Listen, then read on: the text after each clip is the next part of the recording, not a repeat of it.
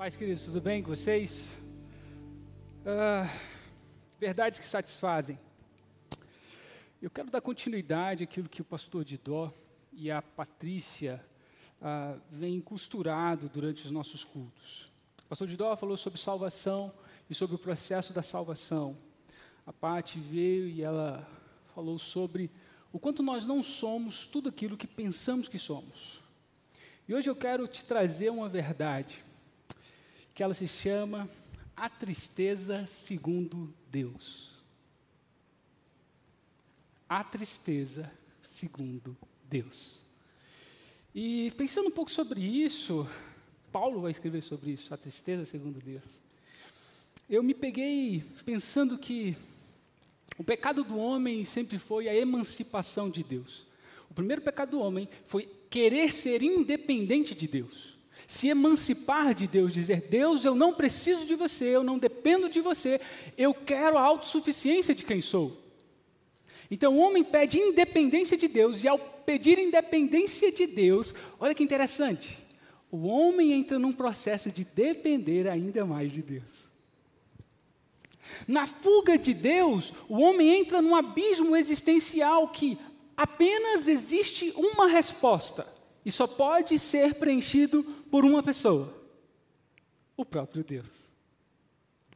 Na ânsia de ser independente, na ânsia de se emancipar, o homem então se torna carente de si mesmo, carente do outro e dependente exclusivamente de Deus. Porque tudo aquilo que ele procura, todas as questões da sua alma só são resolvidas em Deus. Todas as questões da sua vida só são resolvidas em Deus. Então, o homem, na procura da independência, encontra um vazio. E nesse vazio só cabe Deus. Logo, se torna ainda mais dependente de Deus, por mais que não o queira. Logo, é um exemplo muito interessante. É como se fosse o Kel tivesse um filho. Olha a profecia aí. O Kel tivesse um filho e o filho do Kel fala: Pai, não quero mais depender de você. Não quero mais depender de você. E sabe o que eu vou fazer, pai? Eu vou investir um milhão de dólares em uma mega empresa. E essa mega empresa vai me gerar 3 bilhões de dólares. E eu nunca mais vou precisar de você, pai. Mega ilusão, ele pega e investe um milhão de dólares e perde tudo. E a dívida dele, como não tem capacidade de pagar, se torna em 3 bi. E como não tem a capacidade de pagar, também tem a vergonha de chegar ao pai, porque se não chega ao pai, a dívida dele só aumenta, porque a dívida dele só aumenta, a angústia dele também só aumenta, o desespero dele também só, só aumenta. Então, para não chegar no pai, ele chega em tudo e todos, mas tudo e todos não tem a resposta que só o pai dele tem. Só o Kel pode pagar a dívida dele. Então, na ânsia de ser independente, ele se torna ainda mais dependente. Com isso, eu quero ler com você. 2 Coríntios, capítulo 7, verso 10. E eu quero falar sobre a tristeza segundo Deus. Porque existe uma tristeza em você. E é Deus que está gerando ela. Desde que o homem caiu, o homem está triste. O homem tem um vazio. Desde que o homem caiu, o homem está em profundo abismo. E esse abismo é a alma desse homem gritando com ele, dizendo: tem um lugar para onde voltar. Tem resposta para isso. Só que é para o lugar que você nunca deveria ter saído. 2 Coríntios, capítulo 7, verso 10, Paulo diz assim: Porque a tristeza segundo Deus produz arrependimento para a salvação, que a ninguém traz pesar, mas a tristeza do mundo produz a morte. Porque quanto cuidado não produziu isto mesmo em vós, que, segundo Deus, foste contristados, entristecidos, depreciados que defesa, que indagação, que temor, que sal, saúde, que zelo, que vindita, Que lugar de euforia. Em tudo destes prova de estardes inocentes neste assunto. Uau! Existe uma tristeza segundo Deus. Sabe? Eu quero que você entenda então, a partir dessa introdução de Adão ou do homem adâmico, de que Deus nunca perde. Deus nunca perdeu, Deus nunca vai perder, e Deus nunca perdeu o controle, e Deus nunca irá perder o controle. Ele sabe que só Ele pode pagar tudo. Ele sabe que só Ele tem a capacidade de tudo de todos. E Ele sabe que sempre que você se afastar dele para buscar em outro lugar as respostas para a tua alma, você nunca as encontrará. E quando você nunca as encontra, você produz uma nova dívida para a sua própria alma. E quando você produz essa dívida para a sua própria alma, sua alma, ou alguém em você que já viu a Deus, conhece a Deus e veio de Deus, grita para você mesmo: Ei! Tem alguém que pode pagar a dívida. Ou melhor, tem alguém que já pagou a dívida. Tem solução. Tem alguém em você que já viu a Deus, conhece a Deus e veio de Deus. E a pior possibilidade para essa pessoa em você que já viu a Deus, conhece a Deus e veio de Deus é não voltar para a sua origem.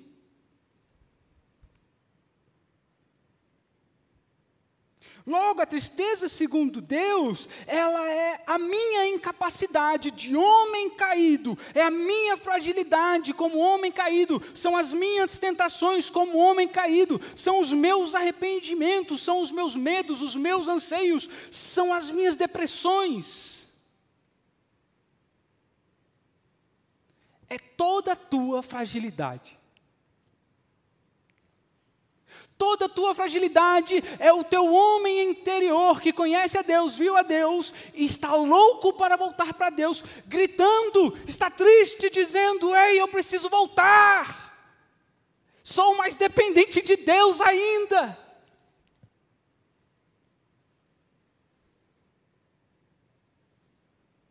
Sempre que você se sentir inútil, ou melhor, sempre que você dá de encontro com a tua inutilidade, é o Espírito Santo de Deus te chamando para mais perto, sabendo, dizendo para você: realmente você é inútil sem mim.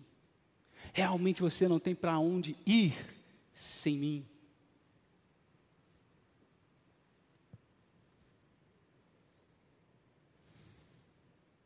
Mas qual é a tensão disso tudo?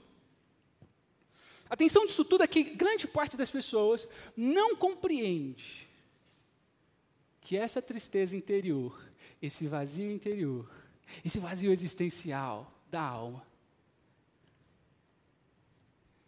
é uma tristeza segundo Deus. É Deus te chamando para mais perto. E qual é a tensão disso tudo?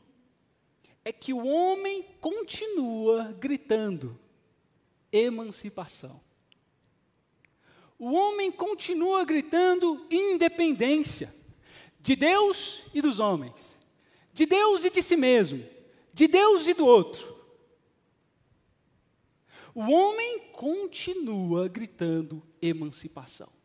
Não dependo, não preciso, não sofro. Porque se sofro, dependo de alguém. Se estou desesperado, preciso que alguém me acalente. Se estou perdido, preciso de um caminho. Se estou com fome, preciso de comida. Se estou com sede, preciso de água. Se estou perdido no caminho, preciso do dono do caminho. Se estou perdido em minhas carências, preciso de um amor que produza ou que sacia as minhas carências. Então, não, não sou carente. Não, não, não estou triste. Não, todo mundo aqui pode ser bilionário, dá três pulinhos e amanhã está na tua conta. Aí agora a gente tem até coach de bebê, mano. Porque o bebê não pode sofrer. Porque ele está se emancipando. Ei, daquilo que Adão fez lá. E aquilo que Adão fez lá. Está com juros, brother. E apesar dos juros, o legal é que Jesus já pagou. Mas o homem continua na loucura e na ânsia de calcular juros. Logo, essa emancipação produz um homem que não sente, ou que, ou melhor, que sente, mas vive se eximindo da sua dor. Vive se eximindo do seu estado de humanidade precário. Ei, presta atenção. Eu não sou 1% daquilo que você pensa sobre mim. Beleza? Eu não sou 1% daquilo que você pensa sobre mim. E eu tenho convicção de que você não é nada do que eu penso sobre você. Porque nós começamos a olhar o outro a partir de uma ótica hiper mega blaster maravilhosa. Que ser humano. Sem dor, sem carência. Olha só que garoto que não é carente. Olha só que garoto bem resolvido. Quem disse? Você não é isso tudo. Muito menos eu. Mas nós vivemos esse antagonismo de não querer viver dependente de Deus sendo que a todo momento estamos cada vez mais dependentes dele. Logo, a gente vive num mundo que não é lícito errar, não é lícito chorar, não é lícito voltar errado ou voltar certo, não é lícito ser quem você acredita que é, não é lícito nada. Não é lícito sentir. Então a gente passa a negar o sofrimento, a gente passa a negar a dor, a gente passa a, a, a negar a nossa feiura. Aí a gente começa a colocar lá no stores lá um bocado de Vai ficar bonito, né? Maquiado, que ninguém quer, né? Pô, me ajuda, né? Ninguém pode me ver, né, do jeito que eu sou. Então a gente vai entrar no que nós chamamos, isso é uma psicologia moderna, de positividade tóxica. Eu tinha esquecido tóxica. Positividade tóxica. O que é a positividade tóxica? É quando todo mundo está bem, aparentemente bem, maravilhosamente bem, todo mundo está indo para Dubai, que eu. E por que, que eu não estou? Está todo mundo passando no concurso. Por que, que eu não estou? Eu sou tão burro assim. Eu faço cinco passos para. Mas não funciona comigo? O que está acontecendo comigo? Todo mundo é bonito, olha só que maravilhoso. Todo mundo tem autoestima. As mulheres lá em cima, uh, eu tenho autoestima. Não tem não, a sua autoestima tem nome, a sua autoestima tem valor. Para de mentir para si mesmo. É o silicone, é a harmonização facial, é a lipolede, e aí eu vou ter a autoestima. Para de mentir para si mesmo.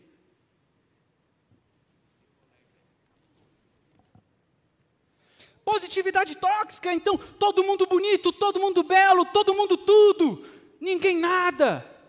E aparentemente eu sou o único, desculpa a palavra, B da história. Começa com B, termina com Tó. Ou tá.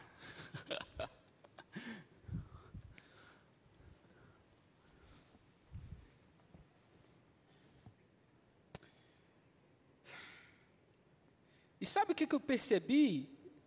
Eu percebi que dentro da igreja a gente também está tendo positividade tóxica. Esse termo é extremamente novo. E eu, analisando o nosso contexto eclesiástico, humanamente falando, eu falei: caramba, a gente está sendo tóxico dentro da igreja. Porque todo mundo tem que ser influente, Kel.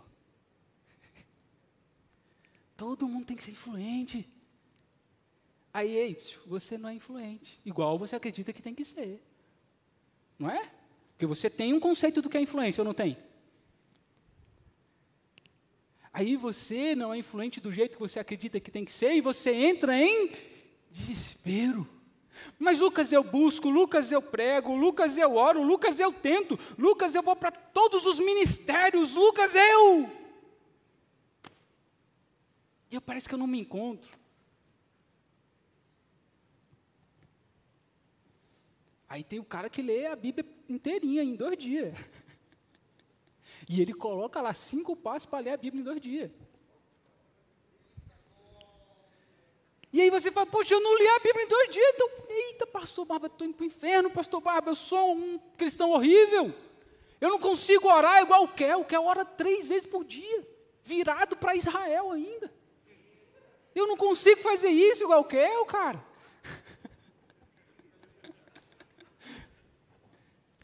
Aí a gente começa a se depreciar. Eu não sou um bom cristão, eu não conheço a Deus, eu nunca vi a Deus, eu não tenho nada, por que, que eu estou. Então, se eu não sou nada, eu não consigo fazer na, nada dentro da igreja.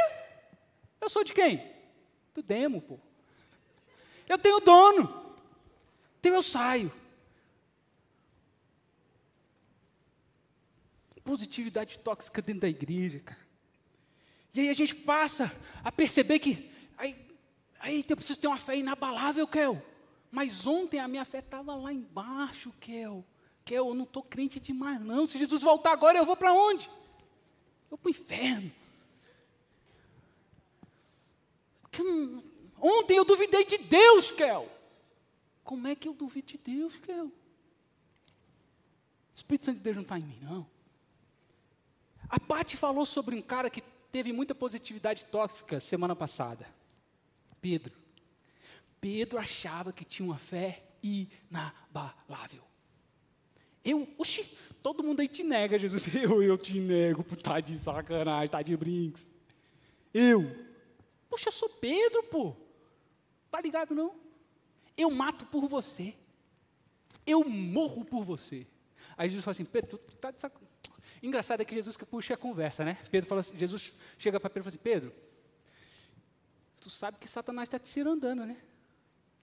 Satanás está querendo te peneirar. Jesus fala, peneirar. Aí Pedro fala, ah, Satanás, pô, está debaixo dos meus pés. Vence não, não tem comigo não.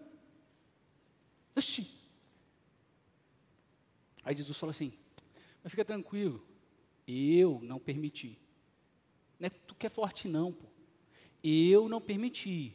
E ó, fala o seguinte: quando tu se converter, Jesus fala para Pedro: quando tu se converter, aí tu volta. Porque tu está muito convertido em si mesmo.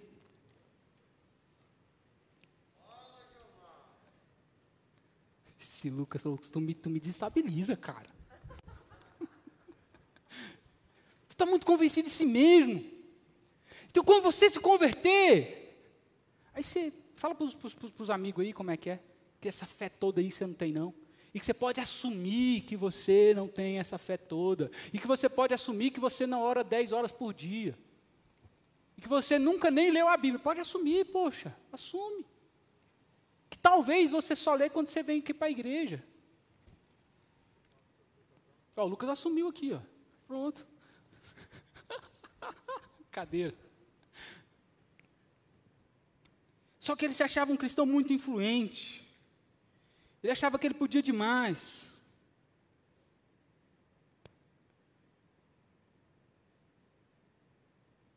Só que Jesus fala para ele: Tu não é tudo, não, cara. Vou te falar algo mais. Você vai me negar. Você vai me negar. Você não é isso tudo.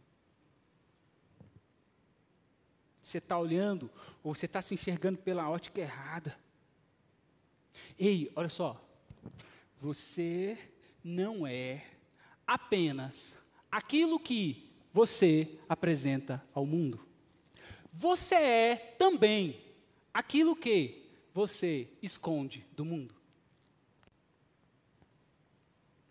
Você também, ou melhor, você é aquilo que você apresenta ao mundo. Mas, entretanto, porém, contudo, você também é aquilo que você esconde do mundo.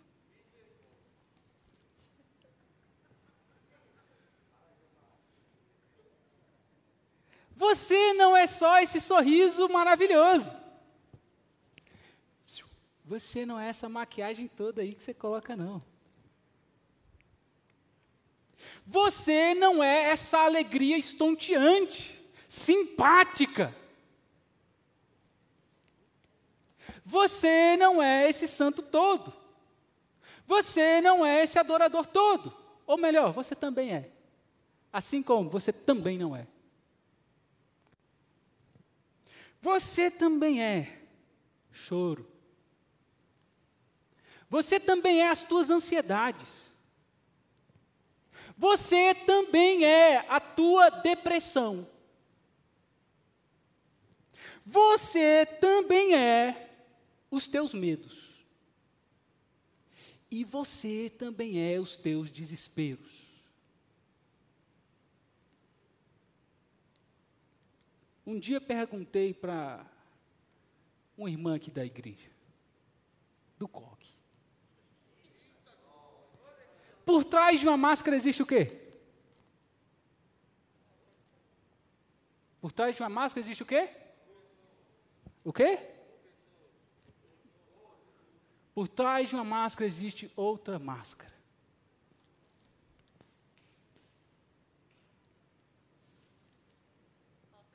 Por trás de uma máscara não existe um rosto.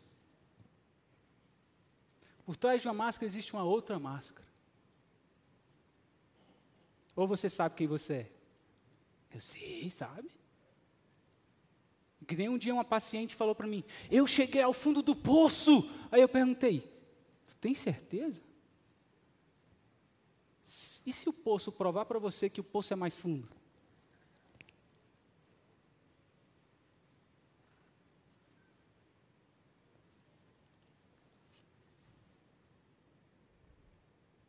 Sabe, eu acho que no verso 61, o Jesus que fala para Pedro, eu sei quem você é, e Pedro nega isso. Sabe por quê, querido? Por que, eu estou querendo trazer isso? Por que, eu estou falando sobre essa verdade que satisfaz? E por que ela satisfaz, Lucas, se ela está me deixando doido aqui, me desestabilizando? Essa verdade que satisfaz é sobre um Jesus que sabe da tua fragilidade. Essa verdade que satisfaz é sobre um Jesus que sabe, ei, que você é humano, ligeiramente humano, caído.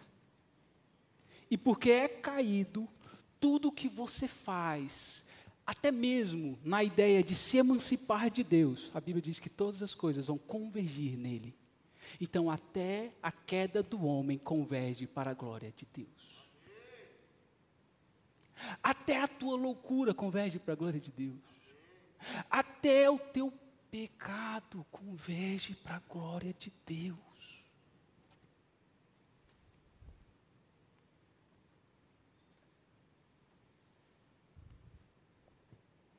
O Jesus que fala para Pedro: Eu te conheço, cara, eu sei que você vai vacilar, porque você não é isso tudo. É o Jesus que no verso 21, o, o escritor Lucas, ele, ele pega uma percepção bem interessante. Ele diz que Jesus olhou para Pedro. E quando Jesus fixa os, fixa os olhos em Pedro, Pedro então chora amargamente. Ei, o encontro com Jesus não te exime de você mesmo. O encontro com Jesus não te exime da tua fragilidade. O encontro com Jesus não te exime do teu pecado. O encontro com Jesus não te exime da realidade do que você é e você acredita que não é. O encontro com Jesus faz você ser a totalidade de quem você é. O adorador, mas o cara de casa que não respeita ninguém. Ah, Lucas, mas é antagônico. É? Quantos aqui temos aqui? Quantos temos aqui que são assim? Não, precisa levantar a mão não.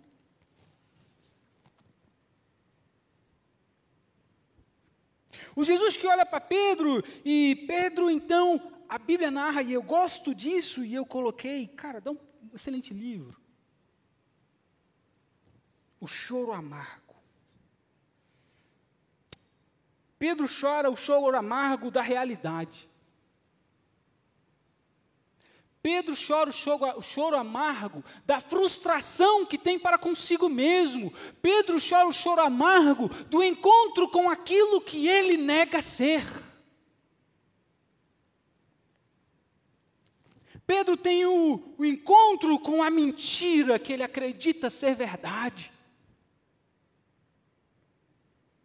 E existe um poeta pós-moderno, rapper, que, que alguns amigos vão conhecer, que ele diz assim: Você sabe o que é frustração?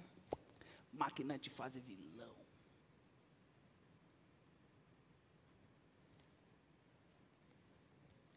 Um homem frustrado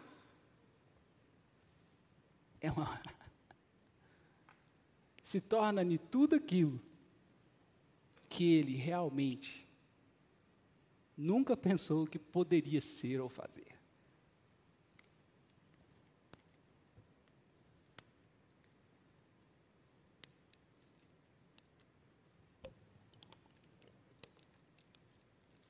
Eu não sou isso tudo. Eu não sou esse amor todo. Eu não sou essa alegria toda. Eu não sou esse crente todo. Eu não morro por Jesus. Quantos aqui têm coragem de ir agora lá para o Afeganistão? Eu morro por Jesus, Lucas. Morre mesmo? Tu tem certeza? Tu está se enganando igual Pedro.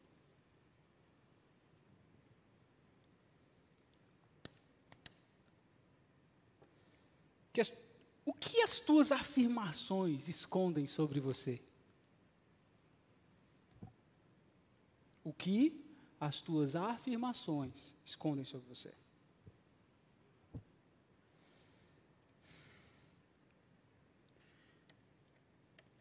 Nós estamos adoecendo a alma porque nós não estamos compreendendo a tristeza que é gerada por Deus para nos trazer para perto de Deus. Nós estamos adoecendo na alma porque não estamos compreendendo que isso é o grito da nossa alma, dizendo: Eu preciso de Deus, eu dependo de Deus, e nada do que você possa fazer vai te eximir de depender de Deus. Querido, eu falo isso como um profissional e não como mais um profissional, porque sei o que sou e sei o que faço. Mas ei, existem casos que é só Deus. Existem dores na alma que é só Deus. E que a ciência diz: eu não consigo.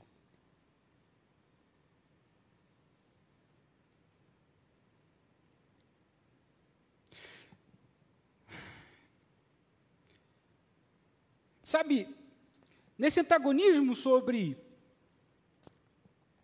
a nossa dependência de Deus e a nossa independência, a nossa emancipação de Deus, a, so a sociedade hipermoderna, que é o novo termo para os dias de hoje, o sociólogo Gili Lipovetsky vai falar sobre a sociedade hipermoderna.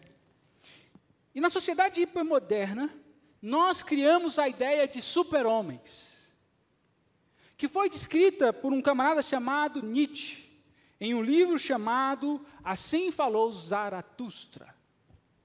Nietzsche, quando escreve sobre essa teoria do super-homem, ele vai falar sobre a ilusão, a utopia do super-homem. E qual é essa utopia do super-homem? É o homem que é livre de si mesmo, o homem que é livre do outro, o homem que é livre da moral inata do ser. O homem que é livre do olhar do outro. O homem que é livre de si mesmo a ponto de dizer assim: faço o que quero e não estou nem aí para ninguém. Nada me aflige. Se você falar da minha roupa, estou nem aí. Se você falar que eu sou feio, não estou nem aí. Se eu quiser fazer o que eu quiser, eu vou fazer e ninguém vai me impedir. Esse é o super-homem, já se inscreveu, ou Superman, é o super-homem. Já se inscreveu. Ou assim falou Zaratustra. Nietzsche vai falar que o homem que acredita que pode tudo é utópico, porque, ei, você se importa sim com o que os outros falam. Você se importa sim. Por mais que você queira não viver a partir da moral, existe algo inato em você que está gritando em você e te incomoda sim.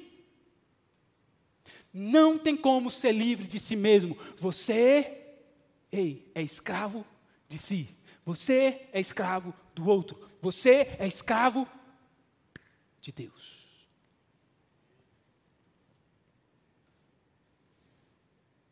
Você se importa.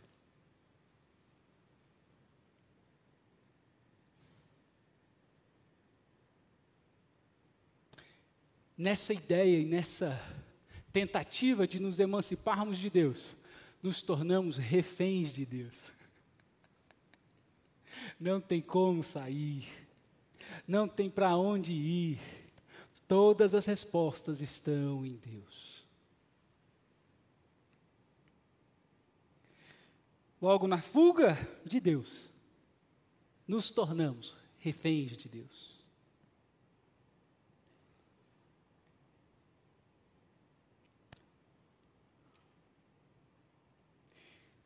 Tudo em nós passa a gritar redenção. Tudo em nós passa a gritar dependência de Deus. Tudo em nós. Em Romanos capítulo 7, Paulo vai falar algo bem interessante. Porque nem mesmo compreendendo o meu próprio modo de agir, pois não faço o que prefiro, e sim o que detesto. Ora, se faço o que não quero, consigo, consinto com a lei que é boa. Neste caso, quem faz isto não sou eu, mas o pecado que habita em mim. Porque eu sei que em mim, isto é, na minha carne, não habita bem, bem nenhum, pois o, pois o querer o bem não está em mim, não, porém, o efetuá-lo. Porque não faço o bem que prefiro, mas o mal que não quero esse faço. Você nunca conseguirá sozinho, querido. E eu quero te falar e te reafirmar aquilo que você já sabe: a tua redenção tem nome. A tua independência também tem nome. E eu gosto do que escreveu Isaías sobre o rei Ezequias rei de Judá. No versículo, no capítulo 38, no versículo 19, na parte A, eu acho sensacional o que o autor fala. Foi para o meu bem, foi para a minha paz, que eu tanto sofri. Dá vontade de dar um Ave Maria, né? Assim. Foi para o meu bem foi para o meu benefício, foi para a minha paz que eu tanto sofri. Eu quero que você entenda que Jesus e tudo em você vai te levar para um só lugar: a dependência de Deus, a necessidade de respostas que só existe em Deus. Logo eu vou te perguntar algo: está doendo? Tem alguma coisa em você que está doendo? Tem alguma coisa em você que te traz vergonha? Tem alguma coisa em você que está te trazendo desesperança? Tem alguma coisa em você que você está extremamente envergonhado? Tem alguma coisa em você que você diz: Isso está errado, eu não tenho que ser assim, eu não posso ser assim.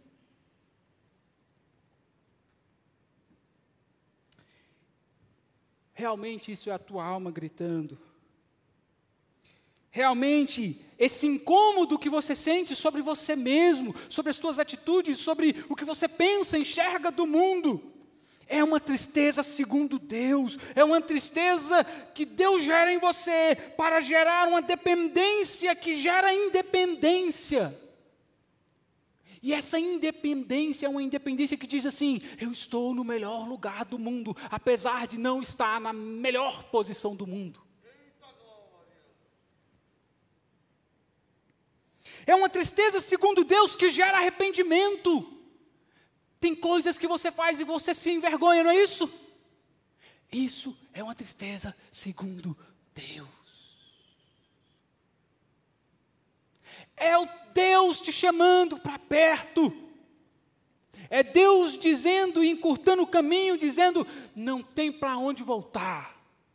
Ou volta ou volta.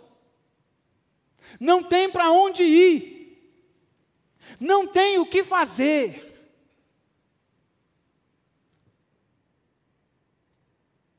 É uma tristeza segundo Deus, que produz salvação.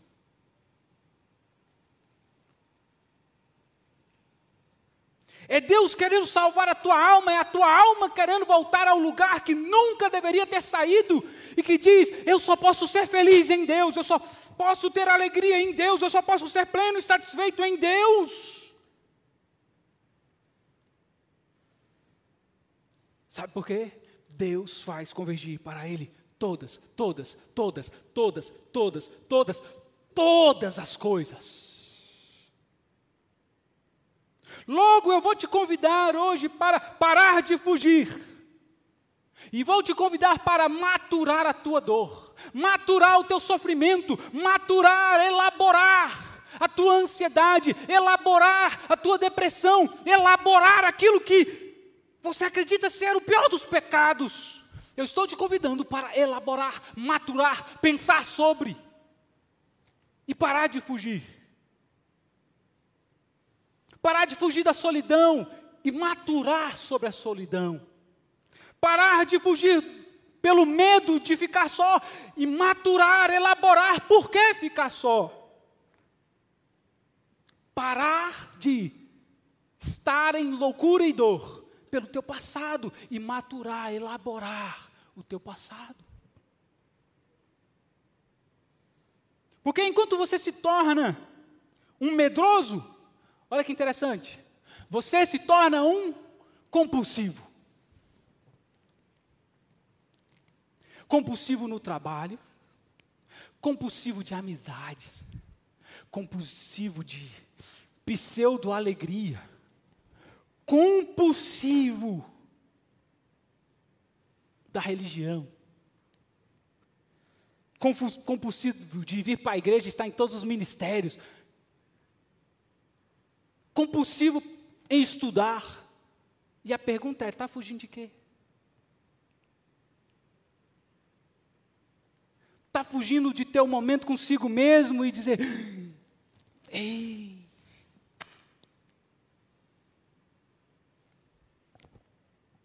Está fugindo de quê? Você se torna um compulsivo se você continuar fugindo.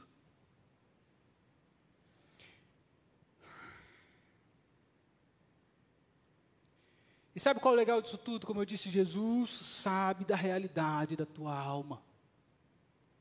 E Jesus não quer que você viva a partir, a partir dos teus anestésicos. O que Pedro fala para Jesus é o anestésico da alma dele. É a autoafirmação anestesiando a ideia de que ele é incapaz. De que ele não é isso tudo. E olha que legal. Existe. Jesus é informado que Lázaro morre. Uma mesma situação, experiências diferentes. Uma mesma situação, experiências diferentes. Jesus é informado que Lázaro morre, Jesus chega, Marta, Maria, Marta, Marta. Marta chega, Jesus, tal, ele morreu, tal, você deveria estar aqui. Aí Jesus fala, mas ele vai viver. É verdade, Jesus, ele vai viver. Quando você, Jesus, estiver lá no céu, na glória, a gente vai se encontrar com ele, Jesus. É verdade.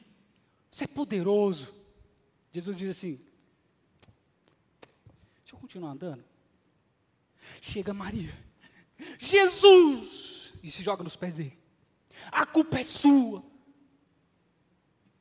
A culpa é sua. Você é o culpado da morte dele. Eu estou desesperada. Eu estou em prantos. Eu não sei o que fazer porque a culpa é sua, Jesus. A Bíblia diz que Jesus chorou. Uma realidade, duas experiências diferentes.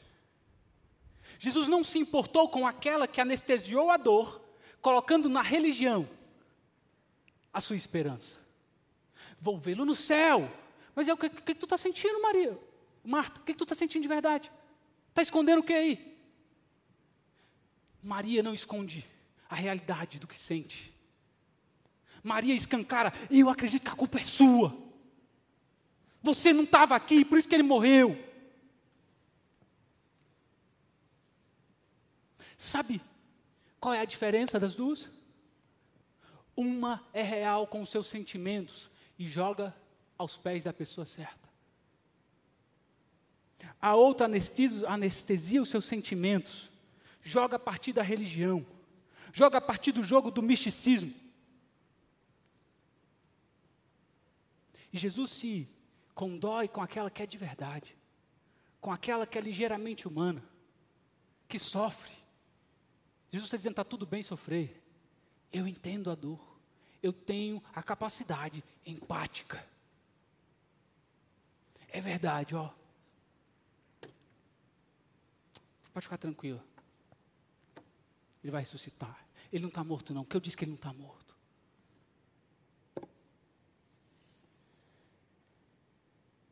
Ninguém consegue ser forte sozinho, gente. Logo, o problema nunca é o sofrimento. Ei, olha só. O problema nunca é o sofrimento. O problema sempre será o sofredor.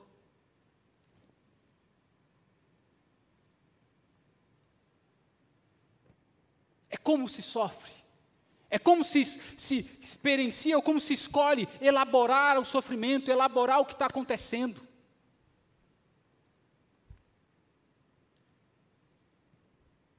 Uma escolhe ser real com os seus sofrimentos. Eu realmente eu estou mal. Eu estou mal, eu não preciso esconder isso não. Sabe por quê? Lucas, mas eu não gosto de chorar, não gosto de sofrer. Ei, tu, tu nasceu chorando, irmão. E se você não chorou, alguém te deu um tapa para chorar. Porque se você não chorasse, significava que você estava morto. Logo, pensando sobre isso, eu sou meio louco mesmo, e eu não tenho problema de falar isso. Pensei comigo mesmo. É no nascimento que a morte grita: Cheguei! Uh! E é na morte que a vida grita: Eu existo.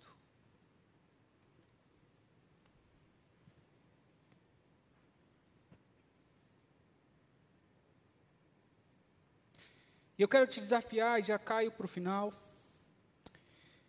Se exima do seu olhar de Deus.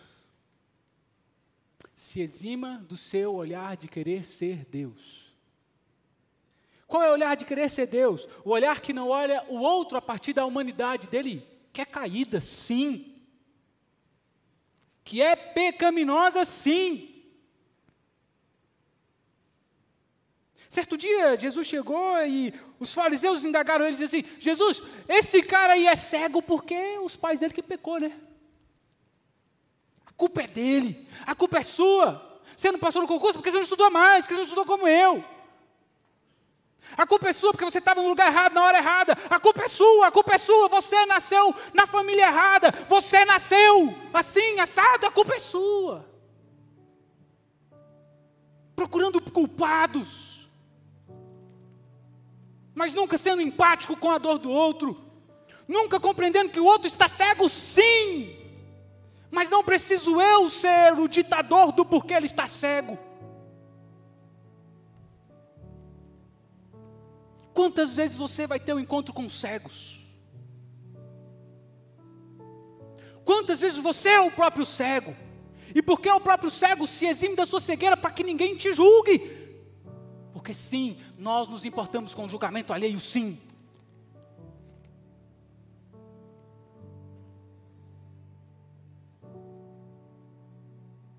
Assuma a tua cegueira, assuma. Não estou dizendo para você não assumir, mas assuma ela. Mas não assuma ela a partir do julgamento alheio. Não assuma a tua cegueira a partir do julgamento alheio. Assuma a tua cegueira a partir de Jesus. Jesus está aqui, eu não sei nem como é que foi, eu não sei nem por que que foi. Mas a tua palavra diz que o Senhor faz convergir todas as coisas para a tua glória. Jesus, eu sofri assim, assim, assim. Jesus, eu estou dessa e dessa e dessa forma. Jesus, eu não sou tudo isso que eu aparento ser para as pessoas. Por trás dessa máscara existe uma outra máscara. Que por trás da outra máscara existe uma outra máscara. Que por trás da outra máscara tem outra máscara, Jesus. Nem eu sei quem eu sou, Jesus.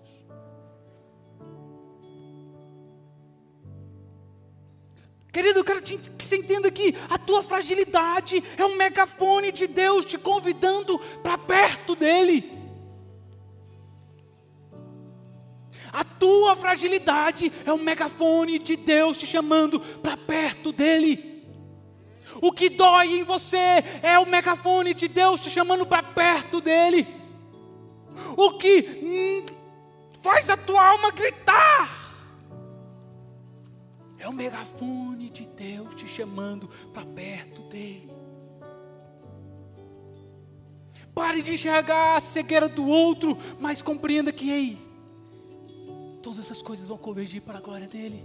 Essa cegueira não é porque os pais deles pecaram, é porque, ei, é para minha glória, é para minha glória. Mas a cegueira dele é para a tua glória, Jesus. É. E aí, vai encarar?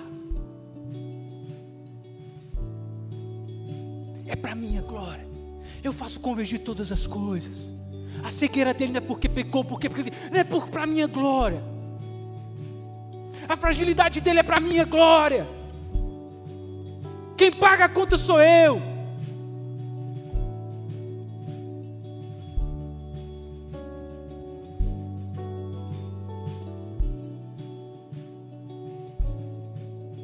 Segundo Coríntios 4, 16. Portanto, não desanimamos. Ainda que o nosso exterior esteja se desgastando, o nosso interior está em plena renovação dia após dia. Existe um homem interior gritando por Deus. Embora, embora, embora, embora, embora, exteriormente desanimados, exteriormente acabados, cheio de treta, cheio de dores, existe alguém em você gritando: Eu estou mais perto de Deus. Existe um homem interior que está sendo edificado.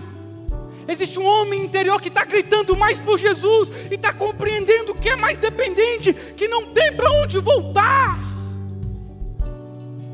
que não tem mais solução. Ei, olha só, eu gosto quando as pessoas se perdem. Eu gosto quando as pessoas estão perdidas em si mesmo, no outro, em tudo, porque, ei, muitas vezes para você se encontrar, você precisa se perder.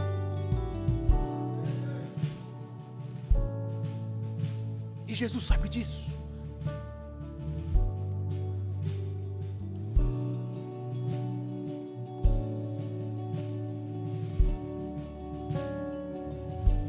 Nós estamos no setembro amarelo. E sabe, muitas pessoas, na busca da vida, não a encontram. E porque na busca da vida não a encontram, compreende que pior que a morte é a ausência da vida em vida. Existem pessoas que compreendem isso, que pior que a morte é a ausência da vida em vida. Mas eu quero te dizer algo. A vida tem nome. A vida tem nome. A independência tem nome. E a, e a independência, o nome dela é a livre consciência de dependência de Deus. A esperança tem nome. O preenchimento do teu vazio tem nome. O consolo da tua alma tem nome. Quem sabe lidar com o que você não sabe lidar, tem nome: Jesus. Eu sou o caminho, a verdade e a vida. Quem crê em mim, ainda que seja morto, viverá. Eu sou o pão da vida. Eu sou a água da vida. Eu sou o Alfa e o Ômega, o princípio e o fim. Eu sou. E a pergunta é: o que Jesus é para você? Eu sou. Qual a resposta que Jesus é para você?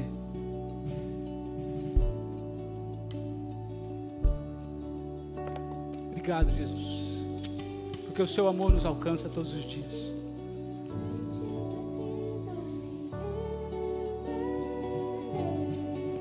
Cara, você tem todos os minutos possíveis para você rasgar sua alma perante Jesus, cara.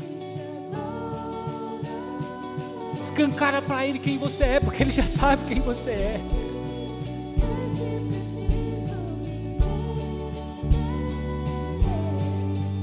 Obrigado, Jesus.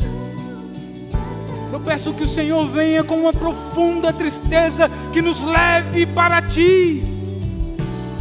Incomoda-nos, ó Deus. Incomoda-nos, Espírito Santo, porque o Senhor é consolo, o Senhor é o consolador, o Deus conosco. Se você está só, se você se sente só, existe o Deus conosco, tem nome, tem nome. O que você precisa tem nome. Obrigado, Jesus, porque o Senhor faz convergir todas as coisas, todas as coisas, todas as coisas, nos céus, na terra e debaixo da terra, todas as coisas voltam para ti, todas as coisas glorificam ao teu nome, todas as coisas. Yeah!